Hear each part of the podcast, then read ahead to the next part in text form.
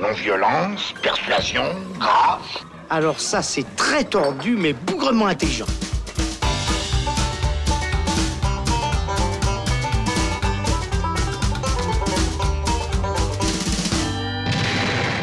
Salut les cinéphiles, bonjour ou bonsoir à tous, c'est Alex, je suis très heureux de vous retrouver pour cet épisode spécial euh, du Saloon consacré à Once Upon a Time in Hollywood. C'est le dernier film de Quentin Tarantino. On est toujours au festival de Locarno, le film y a été projeté sur la Piazza Grande samedi soir en avant-première suisse. Le film sort le mercredi 14 août euh, dans les salles en Suisse. On va en parler, bien entendu, avec euh, mes amis Robin Genin. Salut Robin. Salut Alex. Et Thomas Gerber. Salut Thomas. Salut Alexandre. ça va Thomas, t'es en forme. À Locarno, euh, tu ça vis va. bien. Écoute, ça va. Très Je bien. vis ma meilleure vie. Voilà, on va parler donc de Once Upon a Time in Hollywood de Quentin Tarantino. Si vous aimez boire 3 litres de margarita dans votre piscine, eh bien on y va. C'est systématiquement débile, mais c'est toujours inattendu. Once Upon a Time in Hollywood, c'est donc le neuvième film de Quentin Tarantino. Euh, il se situe en 1969 à Hollywood. Il rend hommage à l'Hollywood de l'époque en suivant la carrière, ou plutôt euh, deuxième partie de carrière de Rick Dalton, c'est Leonardo DiCaprio. Après avoir euh, joué dans pas mal de westerns et être une star du grand écran et du petit écran, eh bien, lui et sa doublure Cliff, incarnée par Brad Pitt, vont devoir euh, se réinventer. Et puis, bien sûr, le film se pose dans le contexte de l'assassinat de Sharon Tate, la femme de Roman Polanski, euh, assassinée par Charles Manson. C'est Par la, la famille de Charles Manson. Par la Enfin, famille de Manson, family. Euh, Lui-même euh, n'était même pas là sur, sur le lieu du crime. hein. exactement. Tu- ses acolytes qui ont été envoyés pour la tuer. C'est ça. Tu prends la parole, Thomas. Qu'est-ce que tu penses de Once Upon a Time in Hollywood? Euh, bah écoute, moi ça fait quelques mois que j'ai vu le film puisque je l'ai découvert euh, lors de sa première projection à Cannes, Ouais, monsieur. dans un montage qui n'est peut-être pas exactement le même que celui que vous avez découvert ici sur la Piazza Grande. Et moi, ça a été une déception le film. Euh, je m'attendais à quelque chose de plus catchy, de plus funky dans ce contexte de, Los Angeles de la fin des années 60. Et je trouve qu'elle avait lorsque je l'ai vu, je, je crois que les problèmes persistent un peu même dans ce nouveau montage-là. Euh, je trouve qu'il y a énormément de problèmes de montage justement et de rythme où Tarantino va s'éparpiller assez vite dans différents arcs narratifs, en perdre de vue certains. Et moi, je me souviens qu'après euh, plus de 100 minutes, je me disais mais en fait, qu'est-ce que tu nous racontes quoi. Et il y a des choses que je trouve très belles dans le film. Il y a notamment deux moments, mais je pense qu'on va revenir sur ces, ces moments-là plus tard. Mais il y a deux moments que je trouve très beaux.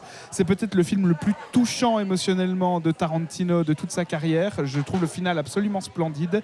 Mais il y a un gros problème de récit, un gros problème de narration et de structure. Je trouve que c'est assez vide en fait. c'est qu'avant d'arriver à ce final, euh, bah, finalement, le temps se fait un petit peu long. Le film dure quand même 2h40, un petit peu comme la plupart des Tarantino qui durent euh, très longtemps. Robin, est-ce que tu, es d'accord avec Thomas? Est-ce que on pourrait dire qu'on ne ressent pas vraiment la patte assez folle de Tarantino euh, qu'on a eu l'habitude de voir ces dernières années?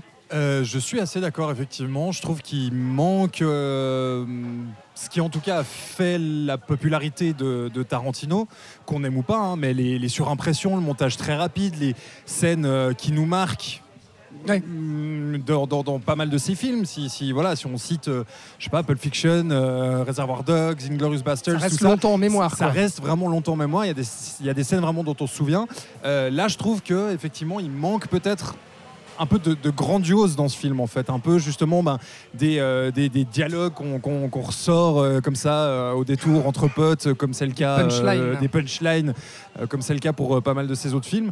Je me demande si peut-être en voulant rendre hommage au cinéma de cette époque-là, il s'est peut-être pas risqué à s'approprier trop son film. Euh, c'est peut-être quelque chose qu'on va, qu'on va aborder. Ouais. euh, mais mais peut-être que voilà, le, le poids de l'hommage, euh, parce qu'on on le sait, Quentin Tarantino est un énorme cinéphile.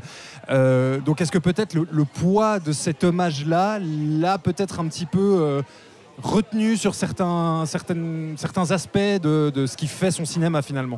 Et puis c'est vrai que tu parlais de cette euh, narration, Thomas. euh, Il y a un côté assez linéaire finalement, euh, où on va rester vraiment tout le temps un petit peu sur le même fil, jusqu'à ce final un petit peu explosif.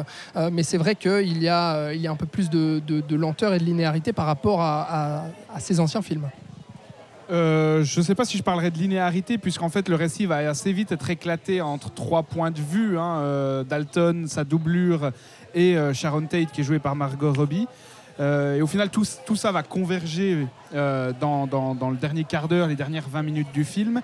Mais avant ce final, ben, on ne comprend pas vraiment quel est le lien entre le personnage de Sharon Tate et euh, les deux autres euh, personnages d'acteurs. À, à part qu'ils habitent à côté, en fait. Voilà, ils, habitent à voisins, côté, ils sont voisins. voisins. ouais. Euh, et du coup, moi, je ne voyais pas l'homogénéité du récit Ouais. euh, jusqu'au final.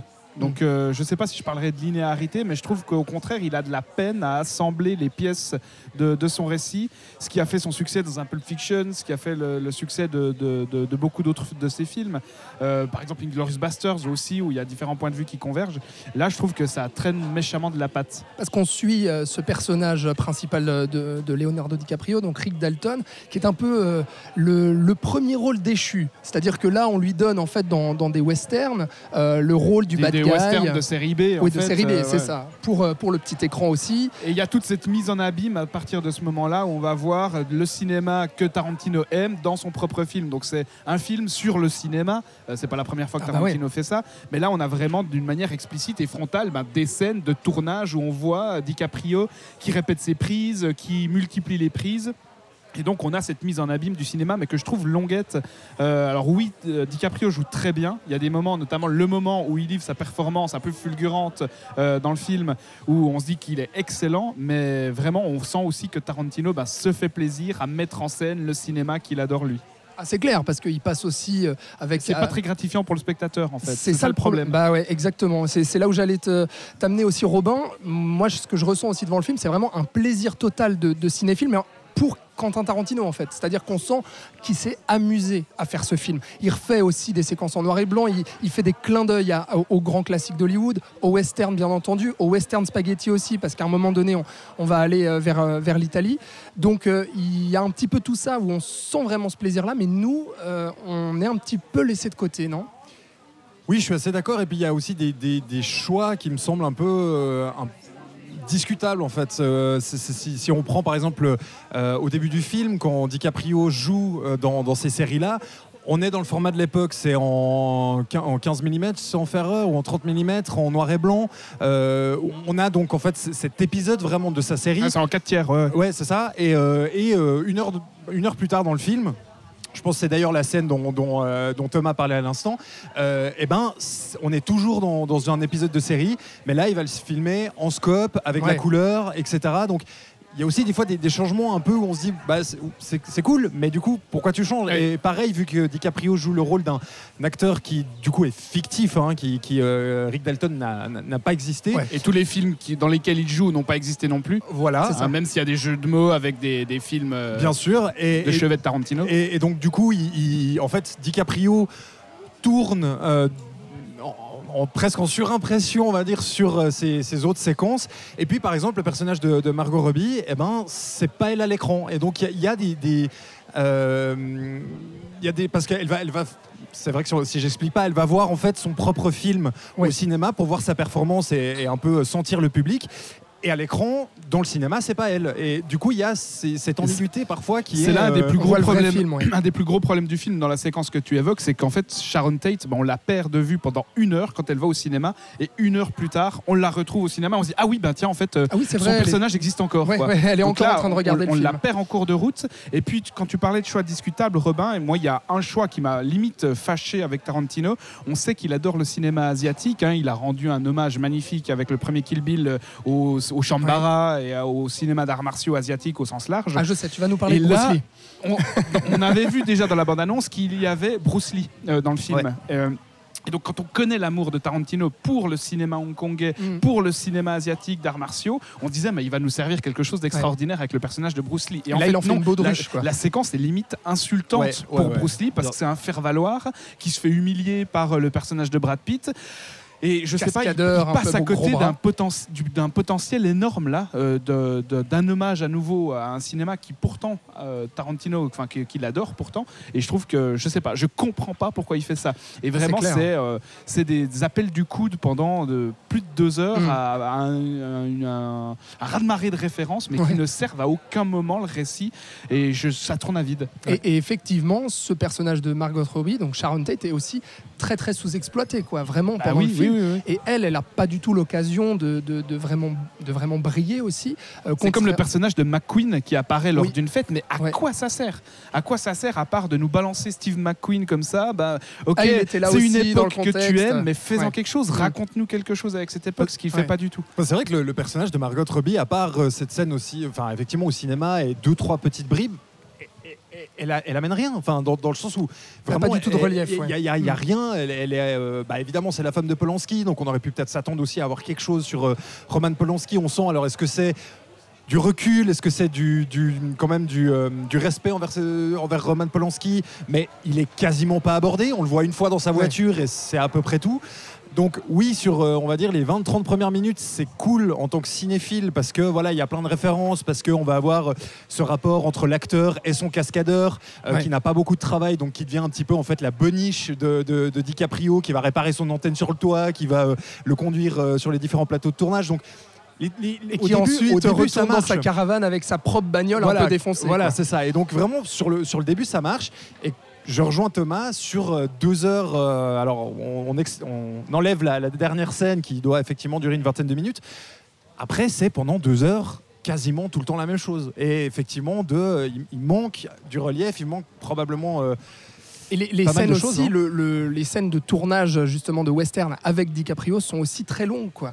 Et là long, aussi, ouais. ouais, dans les dans les dialogues, etc. Il y a, y a pas assez de fulgurance. En fait, moi, l'arc qui me satisfait le plus dans le film, c'est celui de Brad Pitt, avec notamment tout un passage dans un camp de hippies, ben, justement la Manson Family, Ouais. euh, que je trouve euh, vraiment le point fort du film avant le final, où là, il y a une réelle tension qui est instaurée par Tarantino. Ouais, je, je la sens pas trop, moi, perso. Alors moi là je trouve vraiment que c'est une réussite. Je trouve que tout, ce- tout ce passage au camp de hippies, on sent en plus dans ce passage euh, la fin d'une époque avec une communauté décadente euh, qui essaye de renouveler quelque chose ou en tout cas qui est en marge et qui euh, qui, qui ne supporte, enfin voilà, qui, qui représente le- la fin d'une la fin d'une ère. Ouais. C'est pas pour rien qu'on Mm. est à l'époque où le nouvel Hollywood va apparaître, etc. Et vraiment toute cette séquence dans le camp de hippies, je trouve qu'il y a une tension, je trouve qu'il arrive à créer quelque chose qui au final aboutit pas à grand chose, c'est assez Bah, déceptif ça, aussi, ouais. mais euh, il y a une vraie proposition de cinéma à ce moment-là. Mais parce que pour moi, dans cette scène, il y a un peu un exercice aussi à nouveau de fiction dans la fiction. C'est-à-dire que ça sort un peu de nulle part. On, on crée un nouvel arc qui va se terminer assez rapidement entre euh, le personnage de Brad Pitt et puis un autre personnage qu'on n'a jamais vu avant et qu'on ne reverra plus. Euh, et puis on se dit, bon, finalement, à quoi bon? Et il passe Mais ça, c'est tout le film en fait. C'est ça. Et bon, si vous n'avez pas encore vu le film, peut-être qu'on va commencer à spoiler un peu. Allez, on peut. ouais, on vous euh, euh, si vous n'avez pas encore vu Once Upon a voilà. Time in Hollywood, euh, vous arrêtez maintenant de le écouter. et vous revenez plus tard. C'est ça. Merci. Mais en fait, ce que, ce que tu dis, le, le- le- le film, dans le film, c'est tout le propos de Tarantino et il l'avait déjà fait dans Inglorious Bastards, où il nous remontre une nouvelle fois que pour lui, la fiction est plus forte que la réalité. Donc on sait qu'il y a la famille Manson qui rôde, on, Ouais. on aperçoit d'ailleurs Charles Manson au détour d'une scène, on sait que Sharon Tate, euh, dans, à cette année-là, elle va se faire euh, estropier par la famille Manson. Donc on attend que ça arrive. on attend que ça. Et Ouais, Tarantino bah ouais. va jouer avec notre attente euh, sur cet événement-là. Et au final, eh ben, comme pour Inglorious Bastards, la fiction transforme la réalité historique. Mm. Et moi, c'est là où je trouve que même s'il l'a déjà fait, au final, euh, le film parvient quand même à être touchant, à être émouvant. Il est, il est- tout le final est empreint d'une nostalgie euh, qui entoure le personnage de DiCaprio, qui est extrêmement touchante. C'est certainement le film le plus nostalgique, le plus déprimant, le plus, le, le plus déprimé ouais, en ouais, fait. mélancolique aussi. Ouais, mélancolique de toute la filmographie de Tarantino. Et sur, le, sur, le, sur la fin, par ce retournement de situation et parce que par les portes qui s'ouvrent devant euh, le personnage de DiCaprio, je trouve Mm. le film quand même très touchant. Mais bon, ça, voilà, je comprends pas pourquoi euh, ça se traîne autant euh, pour en arriver là. Quoi. Ça, c'est vrai que c'est- propre à Tarantino de jouer avec les attentes du spectateur sans arrêt, de le confronter à qu'est-ce qu'il attend, qu'est-ce qu'il est prêt à voir aussi. Euh, et puis là, on le retrouve euh, effectivement. Oui, maintenant je trouve que c'est un peu moins réussi là-dedans que par exemple Thomas euh, parlait d'Inglorious Bastards. Moi je trouve que le, le- le revirement d'Inglorious Bastards marche mieux que dans Oui. Once Upon a Time. Mm. Euh, et que là finalement, ouais, c'est. Encore une fois, là, bon, ça, fait- ça fait quoi un quart d'heure qu'on dit qu'on a plein de réserves. Ça reste, je pense, un film quand même assez agréable, un film quand même avec des qualités. Ça faut Ah, pas, faut ouais, pas, pas mal, faut ouais. pas l'enlever. le, le casting est super. Le quoi. casting Brad est Pitt, super. Brad. Pitt et. DiCaprio euh, sont vraiment, sont vraiment incroyables. Maintenant, est-ce que finalement, et c'est aussi une question que je vous pose à vous, si c'était un autre réalisateur, Ouais, qu'est-ce qu'on dirait qu'est-ce qu'on dirait? Ah bah, Parce c'est que, clair, il se ferait lyncher. parce que finalement, Se euh, ferait lyncher, tu Bah, penses? pour, le, pour la peine à démarrer son récit, pour la peine à structurer son récit, Je vrai. trouve que euh, on pourrait être beaucoup plus sévère parce que là, ben oui, on reconnaît la patte de Tarantino, on reconnaît, on reconnaît l'amour Ouais, de Tarantino oui. pour un cinéma, mais, mais, mais la de patte ça, cinéma de Tarantino, comme on disait, il n'y a, pas- y a pas de surimpression, il n'y a pas d'énormes plans séquences comme il aime le faire dans Kill Bill, dans euh, Inglourious Basterds, dans tous ces films-là. Ouais. La réalisation est peut-être un tout petit peu plus classique. Enfin, c'est vrai que peut-être on revient à ça, mais il s'est peut-être pas suffisamment approprié Mm. son matériel. Moi, je, viens, je viens de lire un article hier euh, sur une éventuelle version en épisode pour Oui, Netflix oui. du film qui durerait en fait plus de 4 heures. Et je trouve qu'on sent que le film a été charcuté. Et j'ai l'impression qu'il n'a pas su réorganiser et condenser En tout ce qu'il avait à 2h40, ce qu'il raconter voulait. Mm. en 2h40. Donc peut-être que c'est un problème de montage aussi. Peut-être qu'une version euh, sérielle du film passerait mieux. Surtout qu'on a des arcs narratifs bien séparés, bien distincts. Donc on pourrait tout à fait imaginer euh, un épisode focalisé sur un personnage, etc., avec un final qui les, qui les rassemble tous. Ouais. Mais effectivement, là, il n'y a pas les fulgurances auxquelles Tarantino nous a habitués, Ouais. Que ce soit en termes de mise en scène, que ce soit en termes euh, de, de narration et de montage, ou de dialogue. C'est-à-dire qu'il n'y a rien Mhm. qui claque. Exactement. Ah, Il n'y a rien je qui claque, que il n'y a le, aucune le scène film, mémorable. le hein. film risque de, de peiner à à satisfaire le public euh, des aficionados de Tarantino parce que si on y Bah. va pour retrouver un Pulp Fiction Mm. dans, le Los Angeles, dans le Los Angeles des années 1960 et début euh, 70 Mm. on risque d'être déçu quand même Ouais, ouais. Que c'est nettement moins euh, comme je disais avant groovy funky Ah, ça c'est clair. Hormis quand même, et il faut en parler de, de- de ce final euh, que je trouve assez jouissif pour le coup, et où là on le retrouve vraiment, quoi, et où il ose euh, faire. Enfin, je veux dire, il y a, l'attaque justement de ces hippies, donc euh, de la famille de, de, Monson, qui débarque finalement chez Rick Dalton. Leonardo DiCaprio est dans sa piscine en train de boire de la margarita avec des écouteurs, donc il entend rien. Il a sa, nouvelle femme italienne qui dort dans la chambre, et au milieu, il y a Brad Pitt qui fait la vaisselle euh, Avec son chien. avec son chien complètement défoncé au LSD parce qu'il vient de fumer une clope au LSD après avoir sorti son chien. Et puis là où vraiment on va retrouver euh, ces fulgurances avec de l'hémoglobine, avec euh, vraiment une cruauté aussi. parce qu'en euh, fait dans la rien ne se manière passe comme tuer prévu pour la, pour la famille Manson Ah bah ça c'est clair, ouais. ils se font bien défoncer. Et ils se font cramer le cul aussi quand même avec euh, le, le lance-flamme que DiCaprio avait gardé dans son jardin après son tournage. Enfin franchement cette scène elle est, elle est assez formidable quand même. Oui, cette scène est assez formidable, mais comme, comme on l'a dit, il faut attendre deux heures avant de le voir. Et je rejoins Thomas, c'est clair que si vous y allez pour retrouver euh, le côté catchy, le côté sanglant, le côté machin, vous risquez peut-être d'être déçu parce que il s'é- il s'éclate, mais pas sur, euh, sur le côté euh, voilà, très euh, sanglant, très. euh, et il puis à la limite, c'est le plus facile à faire pour lui de, Oui. de nous faire un final Ça, c'est vrai. avec un Ça, chien. Ouais, un ça, type, euh, ça. avec Brad Pitt qui éclate contre, contre des murs euh, ses assaillants. Enfin, Qui défonce la gueule d'une nana avec une boîte de conserve ouais, quand même. ouais, mais voilà, c'est pour chien. c'est très, fa- facile à faire quand même. C'est-à-dire Ouais, c'est que vrai. Pour lui, oui, bah, Ouais. c'est sûr. Mais justement, moi, c'est pas que là-dessus que j'attendais Tarantino. Ouais. C'est pas que sur du grotesque, c'est pas Bah que non. sur de la violence euh, régressive. Mais ça fait un peu genre, euh, je dois rattraper le coup. Puis là, Ouais. vite sur les, les dernières minutes. euh, Mais c'est pour ça que. hum, Et ce qui me plaît à- le plus dans le final, je termine juste Ouais, là-dessus, ce qui me plaît le plus dans le final, c'est pas tant cette explosion de violence que l'aboutissement du parcours de DiCaprio, Mm. qui est vraiment un personnage Ah oui, touchant ça, ouais. parce qu'il rêve de de- d'aller euh, au sommet de, de sa bah, carrière de de- d'acteur, redevenir au ou sommet. de, re- de- ou même d'aller plus haut que ce qu'il a Mm. jamais été. Et il y a quelque chose de très beau au final avec lui, Ouais. de très touchant, de, de, de- de- Parce qu'il a pas-. Ouais, parce qu'il a conscience en fait justement de ce qui est en train de lui arriver. Et pourtant, tu sens qu'il a envie, tu sens qu'il bosse.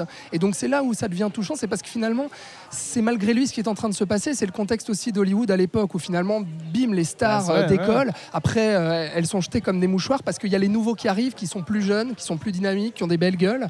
Et donc du et coup, justement, c'est le nouvel Hollywood qui arrive aussi. Donc euh, l'ère des studios tout puissants euh, qui produisaient à la chaîne des westerns tout pourris, bah, c'est gentiment terminé. Exact. Donc la carrière de DiCaprio n'a bientôt plus de sens dans le- l'Hollywood du nouvel Hollywood, des barbus quoi. Et puis, euh, pareil, d'avoir euh, cette, cette liaison entre l'acteur et, son cascadeur aussi, avec Brad Pitt. Le personnage de Brad Pitt euh, arrive aussi à être touchant et, et- et à prendre aussi pas mal euh, de place dans le film. Robin. Oui, oui, bah oui, de- de- déjà ne serait-ce que par sa condition, on sent bien que le mec il a juste envie de travailler comme cascadeur parce que c'est son métier et qu'il se retrouve à, à torse nu à boire des bières et à remonter l'antenne euh, télévis- télévisuelle Ouais. de, DiCaprio ou de faire son chauffeur ou enfin tu sens que voilà le type il est complètement perdu, qu'il a quasiment pas de travail parce qu'il a fait de la merde avant, enfin Ouais. oui ça, ça- Et- ça marche et c'est ce qu'on disait, les acteurs sont super, les personnages aussi sont bien, mais Autour tu- du autour du personnage de, de- de Brad Pitt, il y a une lecture un peu réactionnaire qui est possible en réaction au mouvement MeToo. Je sais pas si vous, vous l'avez perçu comme ça. Alors explique-nous, Thomas. Bah, C'est-à-dire qu'on a quand même euh, ces sept hippies, parce qu'il y a un personnage particulier, euh, un personnage féminin qui s'approche de Brad Pitt et qui le drague et qui Ouais. le pousse au vice. Ouais. Et euh, on voit bien, voilà, dans le contexte actuel, Tarantino était pote avec Weinstein, que Tarantino insiste sur euh, le pouce au crime. Euh, de cette femme, le côté pouce au crime de cette Ouais. femme. Et Brad Pitt, Brad Pitt qui, se, for- qui prend sur lui, mais qui l'a fait dégager T'as quel âge quoi. Quel âge Euh, Non, non, je vais finir en tôle euh, s'il se passe quoi que ce soit entre nous. Quoi. Comment? Euh, je, je dis, il Ah dit oui, à la oui, nana. euh, Cette réplique. Ouais, Oui, bah oui. je vais finir en tôle euh, s'il se passe quoi que ce soit. J'ai assez les flics au cul comme ça. euh, C'est ça. J'ai pas envie de les avoir on peut plus. presque voir le film comme une mise en lumière de la responsabilité des victimes d'aujourd'hui euh, par rapport à- au mouvement de MeToo. Hmm, Alors, ah ouais, peut- alors Enfin, je sais pas si vous y avez vu ça. Peut-être. Moi, j'ai- pas spécialement euh, vu ça sur le C'est-à-dire que moment. c'est quand même des hippies qui Oui. normalement sont connotés positivement au cinéma, Ça, qui, qui- qui nous montrent comme étant des, des salopards, quoi. Oui, Ça, c'est juste. Et des pouces au crime. et des petites salopes. Ouais, alors là, ouais, c'est vrai que la manière dont elle, la manière dont elle est montrée, c'est assez chaud, ouais, effectivement. Euh, mais pour terminer sur ce film, ce que j'allais, enfin, ce que, ce que vous avez dit tout à l'heure, c'est que Tarantino, si ça n'avait pas été lui qui avait réalisé ce film, il se serait fait lyncher. Moi, au contraire, dans mon appréciation du film, j'ai au contraire l'impression que finalement toutes les réserves que j'ai et, euh, et- et- et les, les- les problèmes que je vois dans ce film euh, traduisent au final une déception en fait par rapport à l'amour que je porte à cet auteur, à ce réalisateur, euh, qui au final là où je le vois se perdre un petit peu et puis pas me donner ce que j'attendais de lui en fait, de ne pas être à la hauteur de, de ce que j'attendais de lui. Donc pour moi le, le- le film reste avec des, des qualités Non, indéniables. Quelqu'un d'autre qui signe ce film, on lui demande mais à quoi servent vos références? Ouais. On lui dit mais à quoi ça sert de se, de se gargariser dans ce milieu à part vous faire plaisir? Qu'est-ce que vous proposez vous comme histoire, comme récit, comme personnage dans ce contexte? Mm. Ce qu'il a pu faire avec Kill Bill, Kill Bill c'est aussi du cinéma Ouais. euh, qui est rempli d'hommages, mais il nous raconte l'histoire de quelqu'un et il nous fait plaisir. C'est Mm. jouissif pour le Ouais. spectateur. Là ça ne l'est pas. Donc je pense que quiconque fait ce film et qui ne s'appelle pas Tarantino, on lui dit mais mec arrête, arrête avec ces c'est références qui ne servent à rien. C'est Ouais. peut-être un peu la- la- les limites d'un cinéma ultra référencé et d'un cinéma euh, qui, bah, comme tu dis, qui, multiplie les références. Il se fait plaisir. Voilà, ça nous fait plaisir aussi parce que oui, il y a des scènes qui marchent très bien, euh, comme Bah, on l'a pour dit. autant hein. qu'on adore ce milieu-là. Oui, Pour, Ouais, autant qu'on soit fan euh, du cinéma des années 60. C'est vrai, euh, c'est vrai, de, de voir un peu les coulisses, de voir comment ça se passe, les répétitions, euh, la- la- la- on- comment on reprend une prise alors qu'on a raté au milieu. Enfin, il y a, il y a un background cinéma qui, qui marche Qui est assez malade. bien. Ouais, ouais. Mais c'est vrai que par-dessus, on a l'histoire euh, assez quelconque Et mal racontée. euh, et Et assez relativement mal raconté. Ouais. C'est vrai. Euh, un dernier mot pour, pour terminer sur Tarantino et sur sa filmographie. Vous, vous le placeriez comment celui-là, Once Upon a Time in Hollywood? Robin Moi, je pense que c'est peut-être un de ceux que je préfère le moins, malheureusement. J'ai Mm. été, voilà, comme on dit, euh, assez déçu et je je trouve qu'il a fait largement mieux. Il avait euh, déjà un petit peu baissé, je trouve, avec The Hateful Eight, qui était un petit peu une caricature de son cinéma, euh, qui fonctionnait hein, par moments Mhm. aussi, euh, qui reste pour moi un film très regardable, euh, très divertissant, avec beaucoup de qualité aussi visuelle et, et- et narrative. Mais par contre, il se singeait un petit peu. Là, il se singe un peu moins.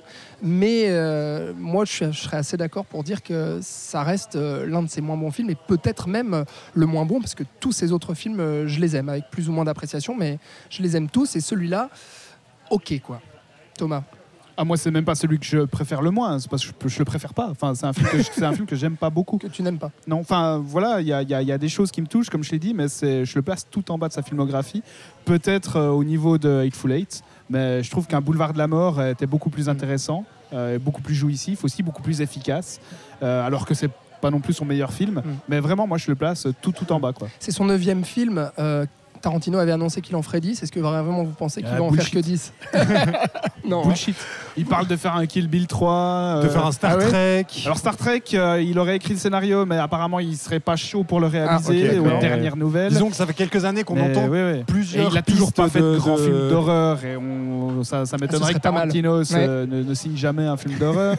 Donc ouais, en fait, je m'en fous moi de savoir si c'est son, avant-dernier ou pas. On verra quoi. Ok, très bien. Bon, merci beaucoup euh, les gars, merci Robin, merci Thomas euh, d'avoir euh, participé à ce débat sur Once Upon a Time in Hollywood. C'est donc le neuvième film de Quentin Tarantino qui a été présenté ici au 72e Festival de Locarno. On y est encore jusqu'à jusqu'à la fin en fait, quasiment. On reste encore toute la semaine et puis on vous retrouve pour un prochain épisode du Saloon, bien entendu. Merci de nous avoir écoutés et de nous avoir suivis. Vous retrouvez tous les autres épisodes sur votre plateforme de streaming préférée. Merci, c'était le Saloon. À ciao.